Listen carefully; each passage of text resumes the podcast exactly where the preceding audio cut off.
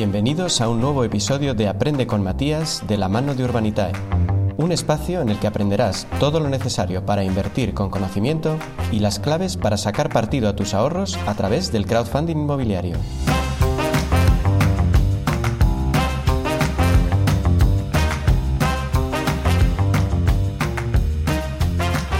La idea básica del crowdfunding, reunir a mucha gente para financiar algo entre todos, es muy antigua. Pero, en su sentido más actual, quizá fuera una española la primera persona en hacerla famosa. ¿Ya sabes de quién te hablo? Capítulo 8. ¿Qué es el crowdfunding inmobiliario?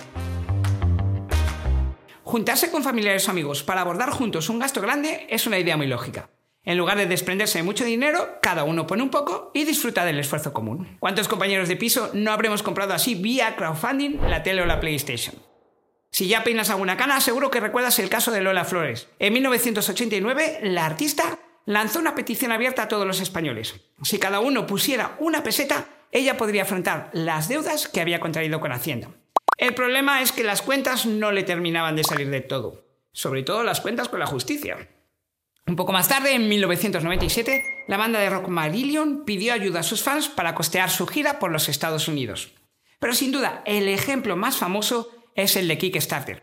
Esta compañía, fundada en 2009, es especialista en reunir a un gran número de personas para financiar proyectos creativos de todo tipo. Si a la gente le gusta la idea, aportarán el dinero para hacerla realidad, convirtiéndose en sus patrocinadores. Lo hacen, nunca mejor dicho, por amor al arte, ya que no obtienen ninguna rentabilidad con ello. Y este es un aspecto muy importante. El crowdfunding empezó siendo una manera de financiar algo mediante donaciones. Pero, ¿Y si los donantes pudieran convertirse además en inversores? Esto es lo que ocurre con el crowdfunding inmobiliario, como seguro ya sabes a estas alturas. Y si no, atiende, que te lo explico ahora mismo. Equity crowdfunding. Eso de aportar dinero a una idea de negocio está muy bien. Pero, ¿por qué no repartimos los beneficios entre todos? Así es el equity crowdfunding. ya empezamos con los términos en inglés. El equity hace referencia al capital, las participaciones o las acciones, como en cualquier empresa. Y sí, esta es la idea que tanto las personas que aportan el dinero como las que la reciban se conviertan en socios del proyecto. Esta es la filosofía que está detrás del crowdfunding inmobiliario.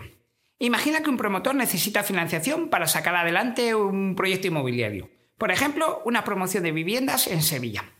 El promotor ha estudiado muy bien la ciudad, el barrio y la demanda de viviendas, y sus costes son realistas. Es decir, que espera construir las viviendas, venderlas y obtener un beneficio con ello. O sea, al igual que en cualquier tipo de actividad de tipo económica. Lo único que le falta es el capital. Así que, ¿por qué no levantarlo vía crowdfunding? En el crowdfunding inmobiliario de tipo equity, las personas que ponen su dinero son accionistas del proyecto. La gran ventaja es que al juntarse muchos no hace falta poner mucho dinero. El promotor obtiene lo que necesita y sus financiadores acceden a oportunidades de inversión que de otro modo estarían fuera de su alcance por precio y por rentabilidad. Con Urbanitae puedes hacerte inversor con apenas 500 euros. Crowdlending inmobiliario. Entrar en sociedad con el promotor no es la única forma de rentabilizar tu inversión inmobiliaria colaborativa. En los proyectos de deuda, también llamados de crowdlending inmobiliario, los participantes se unen para dejarle dinero al promotor, generalmente mediante un préstamo a tipo fijo, que el promotor deberá devolver en un plazo determinado. Como hay menos incertidumbre, estos proyectos suelen generar menores rentabilidades que los de equity. Ya lo sabéis, a menor riesgo, menor beneficio. Y seguramente te preguntarás, ¿por qué se hace esto ahora y no antes? Para empezar, la tecnología permite hoy agrupar a cientos o miles de inversores de una manera muy rápida y segura. Otro factor importante es que la financiación inmobiliaria ha cambiado mucho. Desde la crisis del 2008, los bancos tienen más limitada su participación en el sector y suelen mirarlo todo con lupa. Ojo, las plataformas de crowdfunding también examinan todos sus proyectos con detalle, pero suelen ser más flexibles a la hora de estructurarlos y mucho más rápidos que los bancos. Por eso, entre otras cosas, se han convertido en una potente alternativa de financiación en el sector inmobiliario y en una fórmula de inversión muy atractiva, ya que combinan rentabilidades altas con un riesgo moderado. ¿Te animas a probarlo?